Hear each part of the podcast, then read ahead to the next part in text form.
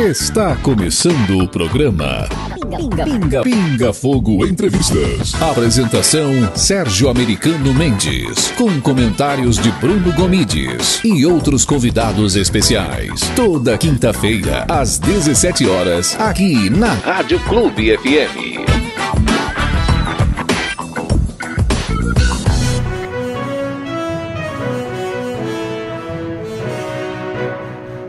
Hoje faremos a retrospectiva 2021, parte 2, onde nós estamos mostrando é, é, trechos dos melhores programas realizados ao longo do ano.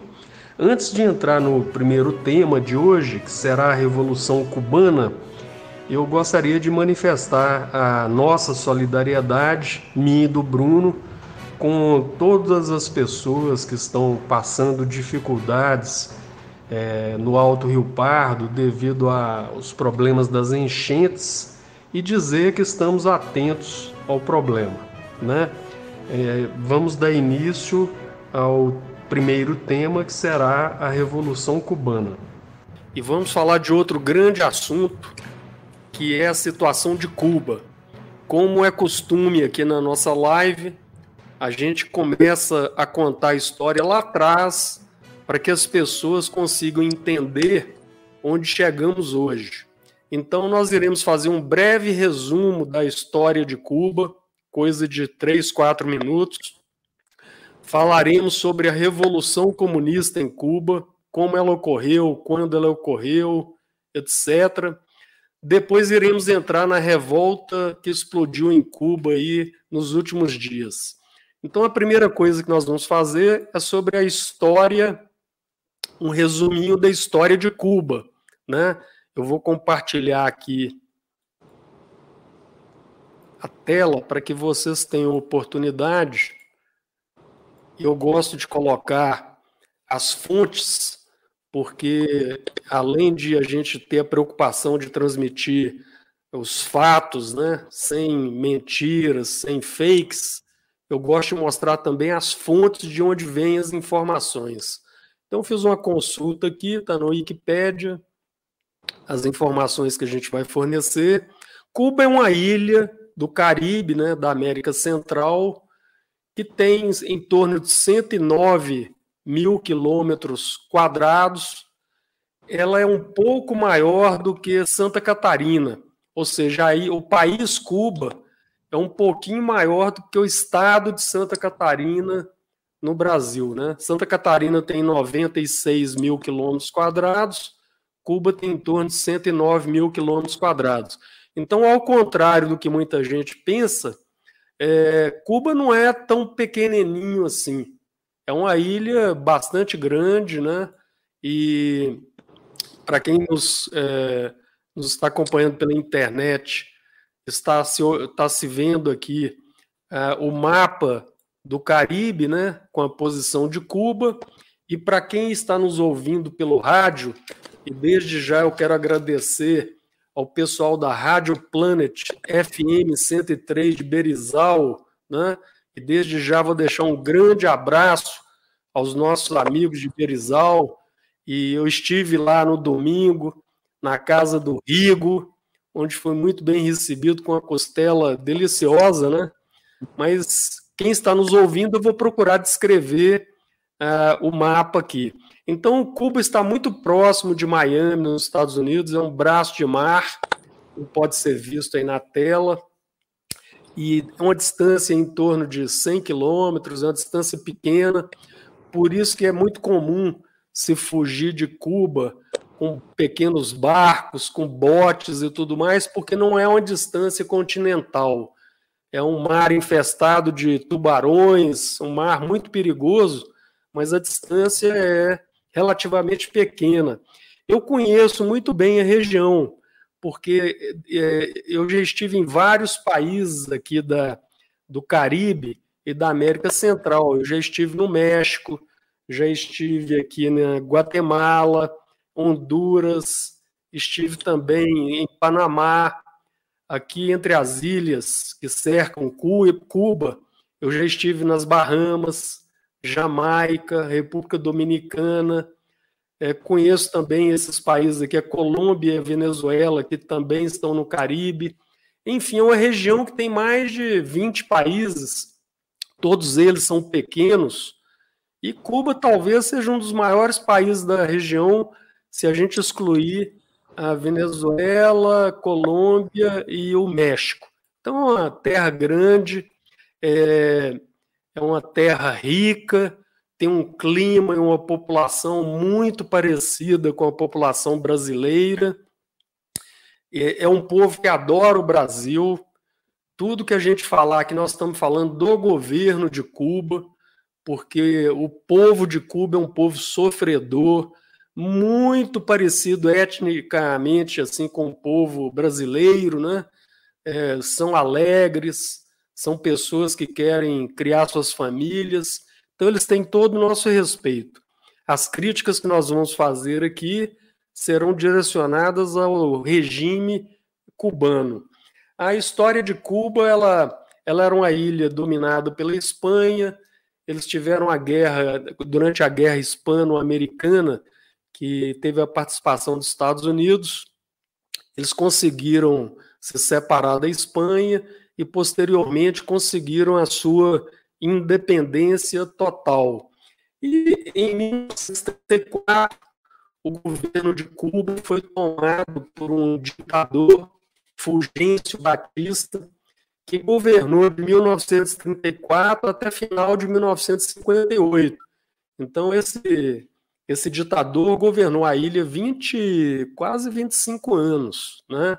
Em 1959, ocorreu a Revolução é, Comunista de Fidel Castro. E eu vou dar a oportunidade para o Bruno para que ele nos fale alguma coisa sobre a, a Revolução Comunista de 1954 e a tomada do poder por parte do grupo de Fidel Castro.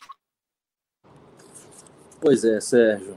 É, você falou de um personagem fundamental nessa história, que foi o ditador Fulgêncio Batista. Só que, para os amigos terem noção, o Fulgêncio Batista ele foi eleito foi o primeiro presidente eleito democraticamente por Cuba e a sua presidência ela foi marcada por muita corrupção e muita violência, né? E aí é, o, o Fulgêncio ele ele dá um golpe militar em 1952. Em 1953, no ano seguinte, o Fidel Castro, junto com outros aproximadamente 160 homens, eles tentaram um assalto ao quartel Moncada, né? Sim. E aí o, o, esse assalto ele foi um fracasso. O Fidel Castro foi condenado a mais de 20 anos de prisão. Só que o Fulgêncio Batista ele foi eleito, reeleito em 1954. E aí, logo após essa reeleição dele, ele tentou fazer né, uma reconciliação com o Fidel Castro. E aí o, Fidel Castro foi liberado. Olha, vamos começar a fazer algumas associações, né? Muito parecido com a história brasileira, né? Prende um comunista, né, guerrilheiro, e ele ele é, consegue ali a, a, sua libertação. E em mil, aí o Fidel Castro ele lança é, oficialmente o movimento 26 de julho de 1953. O movimento 23 de julho, né, datado de 1953, foi o primeiro movimento em que o Fidel Castro começou a fazer atos revolucionários, não é, guerrilheiros por Cuba, pela tomada do poder, não é? E aí, é, depois que ele foi libertado em 1954, ele foi viver um tempo no México, ali para poder espairar a cabeça, essa questão de revolução e tudo mais. Mas só que em, em novembro de 1956, com um plano revolucionário, ele formou o Exército Rebelde.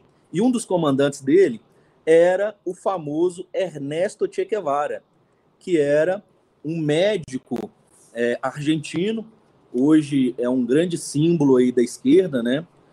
É, e aí eles conseguiram, foram avançando, foram ganhando espaço, foram ganhando o apoio da população que era o mais importante para a revolução. Aliás, para qualquer revolução, você tem que ter o apoio popular. é, e esse engajamento popular. E aí eles entraram marchando no dia 1 de janeiro. Olhem bem para vocês verem. É, na festa de Ano Novo de 1959, os guerrilheiros entrar, entraram marchando em Havana e proclamando né, a vitória da Revolução. E essa vitória da Revolução ela trouxe né, algumas situações. A princípio, o Fidel Castro ele não era um comunista. Até em alguns livros se dá né, esse fato histórico. Ele, ele era contra o governo corrupto e violento do Fulgêncio Batista, que realmente era um ditador. Mas só que ele não teve apoio dos. Deixa eu fazer só uma parte aí, Bruno, que é muito importante, porque esses esquerdistas aí, e comunistas de um modo geral, gostam de falar do povo, né? Nem Fidel Castro, nem Che Guevara era do povo. O Che Guevara, naquela época, 60 anos atrás, 70 anos atrás, já era formado em medicina e o Fidel Castro já era formado em é, direito. Ou seja, eram filhinhos do papai, né? Como é o perfil do esquerdista até hoje. Exatamente. É, eram de famílias que deram condição. Ricas. Hoje, em pleno século XXI, a gente sabe a dificuldade para as pessoas ingressarem no ensino superior. Imagina isso no, nos anos 50, né? Uh, o Ernesto, de família argentina, de classe média argentina, classe média alta, e também o Fidel Castro. E aí eles entraram marchando e proclamando a vitória da Revolução nas ruas de Havana em 1959. E daí começaram é, alguns programas de instalação nessa época já com a revolução já feita, eles já tinham o apoio da União Soviética, como eu tinha falado no início, eles não eram comunistas declarados, principalmente o Fidel Castro. Inclusive, ele foi buscar o apoio dos Estados Unidos para fazer a revolução, para armar os seus homens, para combater né, o Fulgêncio Batista. Mas o Fulgêncio, pela relação que ele tinha com alguns políticos dos Estados Unidos, é, o Fidel teve essa negativa.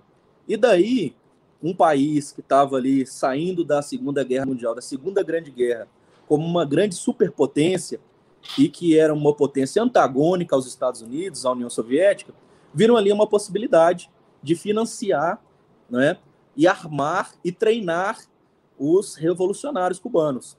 E aí, durante o decorrer da Revolução, que eles foram é, doutrinados aí na doutrina socialista. Então, é, a história é marcada por desapropriações de empresas, né? Apesar dos Estados Unidos, o Sérgio falou que é, houve uma guerra para a independência de Cuba e o primeiro país do mundo a reconhecer a independência de Cuba, assim como do Brasil, foi os Estados Unidos.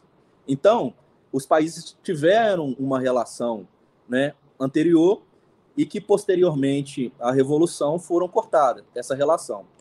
E aí a União Soviética se tornou. Isso aí, Bruno, deixa eu fazer outra parte aí, porque é importante para as pessoas entenderem hoje que elas entendam o que aconteceu nessa época.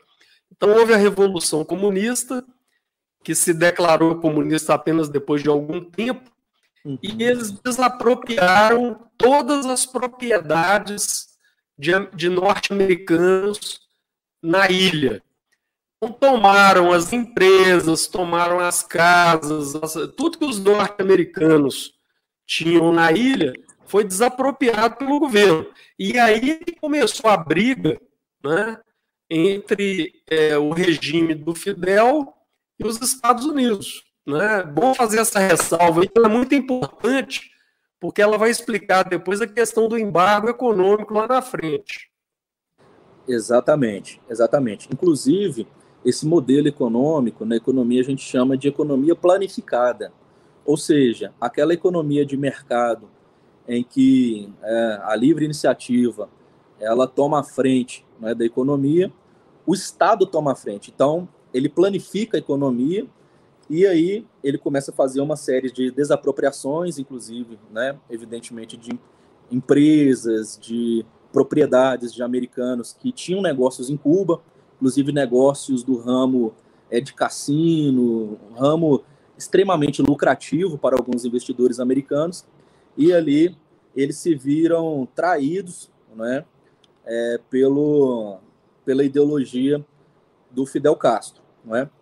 Então, é, é, uma, é uma ilha marcada né, por ditaduras. Então, o Fulgêncio Batista, que era uma ditadura é, corrupta e violenta, foi substituída por uma outra ditadura, a ditadura de Fidel Castro, que é, infelizmente manteve os moldes, né, o modus operandi né, do Fulgêncio.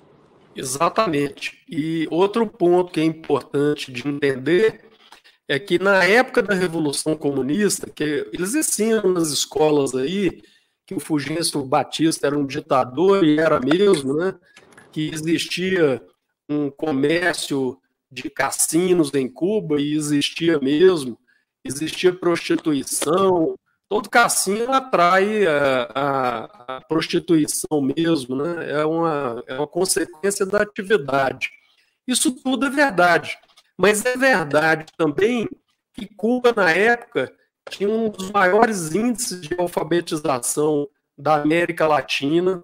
É verdade também que Cuba tinha um dos melhores padrões de vida da América Latina já naquela época. Então, quando foi implantada a Revolução Comunista em Cuba, lá não era um deserto do Saara.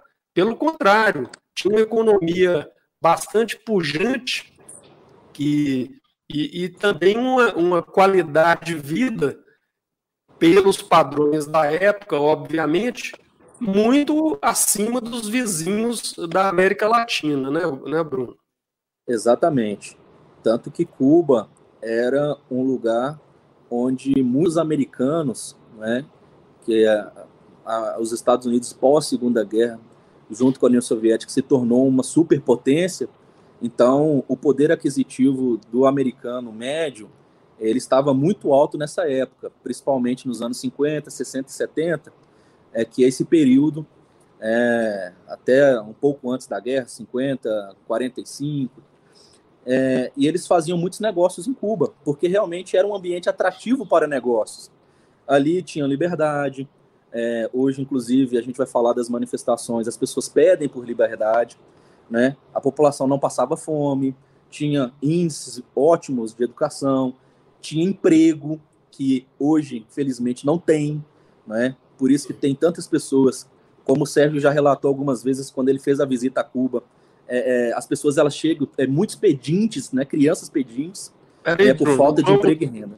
Não vamos adiantar a live, não vamos seguir o. Vamos falar de hoje ainda. É importante, eu sou muito favorável que a pessoa entenda o passado para desvendar o presente, né, para entender o que está acontecendo. Então, a Revolução Comunista ela foi implantada num país que era um país dos dentro do, do, contexto da América Latina, era um dos melhores países para se viver, né? E onde corria muito dinheiro, até devido à proximidade com os Estados Unidos, que não tem praias bonitas. Todo mundo sabe que as praias nos Estados Unidos são fracas. Já as praias do Caribe estão e Cuba incluso nessa lista são as praias mais bonitas do mundo, né? Porque muita gente já me perguntou aqui, ah, por que você foi em tantos países da região? Porque são as melhores praias do mundo, né? e as de Cuba também são. Então a Revolução Comunista foi implantada, e Revolução Comunista, gente, só é bonito na teoria. Eles começaram a implantar o sistema deles. O governo controla tudo, o governo é dono de tudo, e você não é dono nem do seu nariz. Você tem que eles querem controlar o que você pensa, querem controlar o que você faz, querem controlar o tipo de emprego que você vai ter, querem controlar tudo. É a economia planificada que o, o Bruno acabou de falar. Isso é muito bonito na teoria, mas na vida real significa que o Estado vai dizer para você o que sobrou para você. Então você muitas vezes tem sonho de ser um médico, ser um engenheiro, e numa economia é, comandada pelo Partido Comunista, quem decide são eles. Né? Você pode conseguir até um diploma de médico, mas provavelmente você vai trabalhar plantando cana. Né? Você não tem opção de escolha, porque o, o governo controla toda a sua vida. Você está assistindo ao programa Pinga Fogo Entrevistas, apresentado por Sérgio Americano Mendes e Bruno Gomides.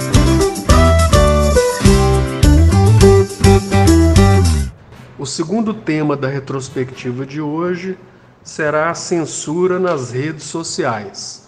Como nós sabemos, é, as grandes redes sociais estão implantando sistemas de censura que prejudicam em muitos usuários. A seguir o debate realizado naquela ocasião. É, o fato é o seguinte: o que nós estamos vivendo hoje, no Brasil e no mundo, já foi muito bem relatado há 50 anos atrás neste livro aqui. Esse livro já falava disso 50 anos atrás. É a liberdade de expressão de você falar o que eles querem. Se você desafiar qualquer opinião deles, aí deixa de ter liberdade de expressão. Mas tem um aspecto aqui que eu vou chamar atenção, que é exatamente o que diz a, a legislação lá nos Estados Unidos sobre essa questão das redes sociais especificamente, né? As redes sociais, elas seriam um órgão de comunicação social, tipo uma televisão, um jornal, uma editora de livros, ou apenas um veículo de expressão? Essa discussão já foi feita no Congresso norte-americano em 1996, quando foi aprovada uma lei é, de decência nas comunicações. E no artigo 230 dessa lei, ficou estabelecido que as plataformas das redes sociais não podem ser responsabilizadas pelos conteúdos publicados pelos participantes, porque essas redes seriam neutras e não veículos de comunicação social. Então é mais ou menos aquela discussão. Uma rede social, ela é um canal de TV onde o dono da TV contrata jornalistas, escolhe o que vai ser dito ou deixar de ser dito, ou a rede social é uma mesa de bar onde as pessoas se reúnem, né, uma mesa lá no boteco, e cada um pode falar o que pensa livremente. Essa é a discussão básica que eu acho que tem que ser feita em relação à liberdade de expressão, no caso das redes sociais. O que, que você acha, Silvio? Sérgio, é o seguinte: é, a gente está vivendo uma mudança de paradigma, né? Porque a gente está tendo que se adaptar aí a, a uma transferência de, de, de, plataforma, né? Então hoje você é, pode selecionar, filtrar o que você vai ver. Então, se determina, se o canal A disse uma coisa, você tem como buscar no canal B para fazer um confronto de informações para ver se aquilo ali procede. Né? E essas empresas, como o Facebook, como o YouTube, eles já notaram esse, essa questão da pluralidade. Né?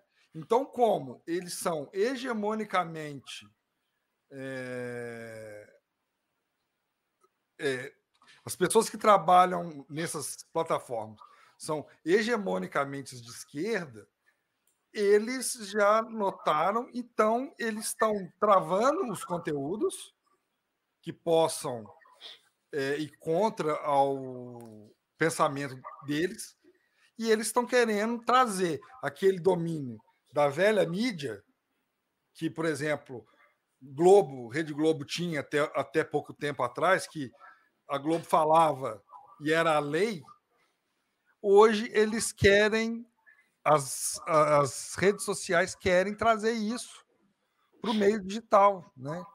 Só que a, só que o terreno digital também ele pode ser é, cultivado, vamos dizer assim, por pessoas que têm um pensamento diferente. Né? Você está vendo aí cada, é, aos poucos surgirem redes sociais de direitos, como Getter, né? que está aí aos poucos caminhando. Dizem por aí que vem uma espécie de YouTube é, mais, é, mais bem menos sensor, né? Então o que a gente vê, o que eu vejo desse ponto é que eles vão, eles estão tentando manter as rédeas da associação da sociedade, mesmo no mundo digital, com essa toda essa pluralidade de, de, de opiniões que tem, né?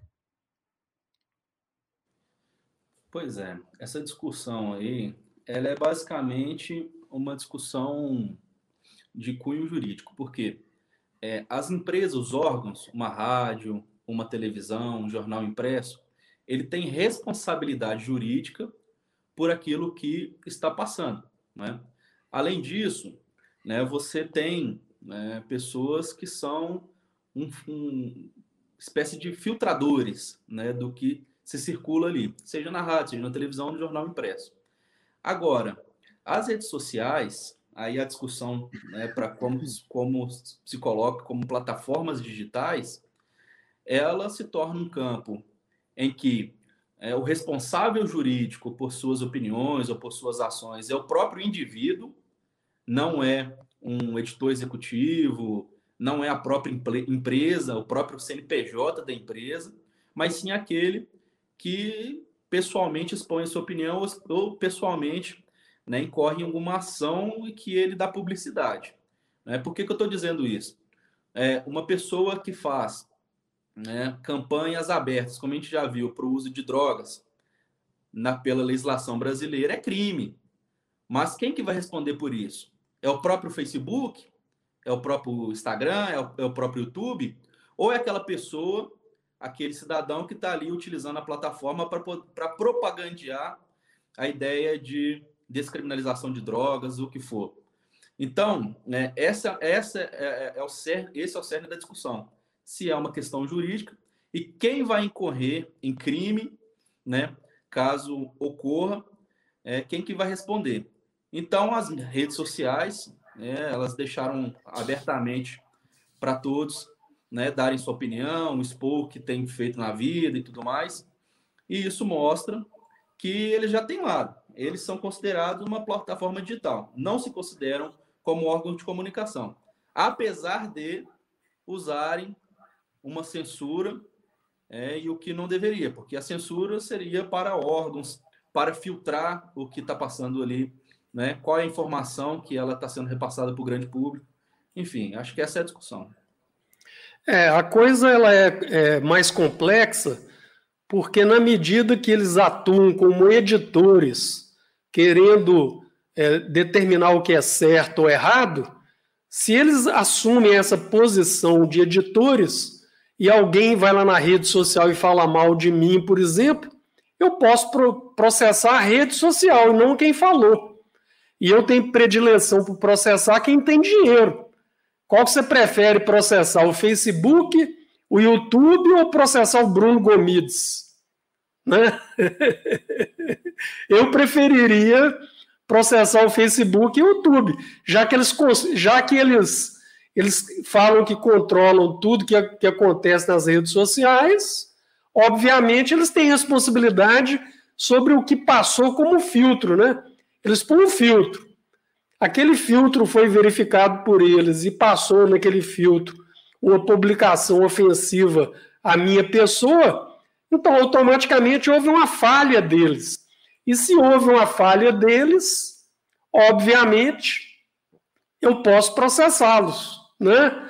Então eles estão assumindo. O que eu penso sobre isso é muito é muito interessante. Essas redes sociais, é, os donos dessas redes sociais são todos aí da idade do Bruno, né? É, são jovens aí na faixa de 30 anos com bilhões de reais ou de dólares nos bolsos.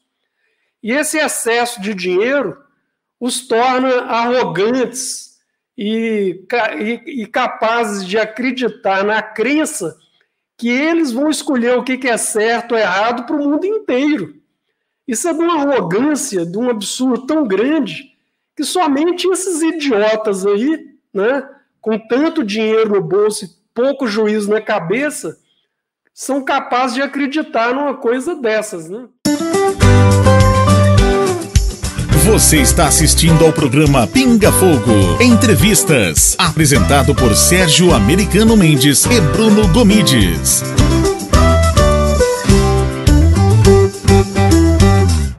O terceiro tema de hoje será a discussão sobre o transporte alternativo. Como todos sabemos, o transporte alternativo se tornou uma importante opção de transporte para uma grande parte da população, mas infelizmente muitos políticos são contra essa forma de transporte e querem a sua proibição. Vamos aos assuntos. Hoje teremos o programa Pinga Fogo Especial Transporte Alternativo e eu irei debater uma notícia quente: a proibição do transporte alternativo de passageiros em Minas Gerais, que acaba de ser aprovada na Assembleia Legislativa de Minas Gerais. Hoje eu estarei aqui sozinho, porque o meu companheiro aqui de programa teve um imprevisto e não vai poder participar, né? Antes de entrar nos nossos temas de hoje, eu gostaria de agradecer a todos os amigos e amigas que me acompanham no Facebook, no Instagram e no YouTube. Eu gostaria que vocês acompanhassem nosso trabalho nessas redes, pois lá nós publicamos e debatemos assuntos importantes todos os dias. Espero vocês por lá. Agradeço também aos meus conterrâneos do Alto Rio Pardo estão nos ouvindo pela Rádio Clube Regional FM e pela Rádio Planet FM.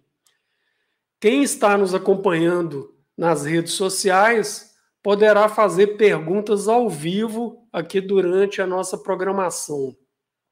Sem mais delongas, vou entrar no primeiro tema de hoje. A Assembleia Legislativa de Minas Gerais aprovou há algumas semanas atrás a Lei 1155, de autoria do deputado Alencar da Silveira Júnior, que favorecia as empresas de ônibus que fazem um transporte intermunicipal. Ocorre que o governador Zema vetou essa lei. E hoje, hoje à tarde, os deputados estaduais derrubaram o veto do governador por 40 votos contra 17, aprovando definitivamente essa malfadada lei. Essa lei que foi aprovada inviabiliza o transporte alternativo, porque faz uma série de exigências que dificilmente essas pequenas empresas conseguirão cumprir. Né? Entre as exigências absurdas está o tal do circuito fechado, ou seja, o passageiro tem que ir e voltar para a origem ele não pode comprar, por exemplo, apenas a ida. Outra exigência absurda é o envio da lista de passageiros seis horas antes da viagem, impedindo a compra de passagens ali de última hora, né? Outra proibição foi que as empresas de transporte alternativo tenham horários fixos. Enfim, são uma série de exigências descabidas que visam a favorecer descaradamente as empresas de ônibus intermunicipais né, que existem por aí. Com a aprovação dessa lei, cerca de 50 mil trabalhadores irão perder o seu emprego e centenas de pequenas empresas que prestam esse transporte alternativo poderão fechar. Ficou claro o intuito dos deputados estaduais de favorecer as grandes empresas concessionárias que prestam serviço de péssima qualidade, além de cobrarem preços abusivos. esses deputados atacaram o seu direito de escolha. Eles querem que você continue nas mãos das empresas amigas, num tipo aí de monopólio aprovado pelo Estado. Pior, né? Quem conhece o norte de Minas sabe. O transporte alternativo oferecia serviços em muitas cidades onde as grandes empresas não atuavam ou atuavam de modo muito deficiente. Eu mesmo é, fui conhecer uma dessas empresas, que é a Buzer, tem coisa de dois ou três meses atrás. Eu estava em Brasília e precisava retornar às pressas para Belo Horizonte e um amigo me falou: vai pela Buzer. Eu falei: o que, que é isso? é uma empresa que faz o transporte alternativo entre Brasília e Belo Horizonte. Aí eu fui lá, comprei a passagem, né? praticamente pela metade do preço dessas empresas monopolistas, e fiquei surpreso. Ônibus novo, passagem pela metade do preço, a poltrona extremamente confortável, tinha até massageador de costas na poltrona, né? E fizemos uma excelente viagem, né? comprovando que essas empresas monopolistas estão apenas querendo manter os seus privilégios. Quem não se recorda de quando o Uber apareceu, né? Tentaram nos convencer que as empresas de táxi e os prestadores de serviço do transporte convencional de táxi eram insubstituíveis, que o Uber era perigoso, que os motoristas não eram bons e tentaram de todas as formas dificultar as empresas como o Uber. E hoje a gente tem aí no mercado o serviço tradicional de táxi, que melhorou muito a qualidade do serviço que eles ofereciam, e temos a Uber, temos a 99, a Cabify, tem inúmeras outras empresas, provando que é plenamente possível você conviver entre as novas tecnologias e as empresas tradicionais. Então, o caso que aconteceu com Uber, ele é muito parecido com o caso atual do transporte alternativo. Eu tenho usado o transporte alternativo é, com alguma frequência, né? Já usei várias vezes no Norte Minas, é, através de vans, saindo, por exemplo, de Taiobeira, Salinas até Montes Claros. Outro dia usei um, um transporte alternativo de Vitória da Conquista até Belo Horizonte. Outro dia fui de Belo Horizonte para São Paulo também, através da Buser. E a gente percebe que esses deputados estão apenas tentando defender os interesses das empresas de ônibus, né? É o único é o único motivo que que explica essa posição deles de derrubar o veto do governador Zema. É um completo absurdo, né? Obrigado por nos ouvir. Procure nossos conteúdos na rede social de sua preferência. Em todas elas, basta procurar por Sérgio Americano Mendes ou Bruno Gomides. Quinta-feira que vem tem mais um programa Pinga Fogo Entrevistas, de 17 às 18 horas, aqui na Rádio Clube FM.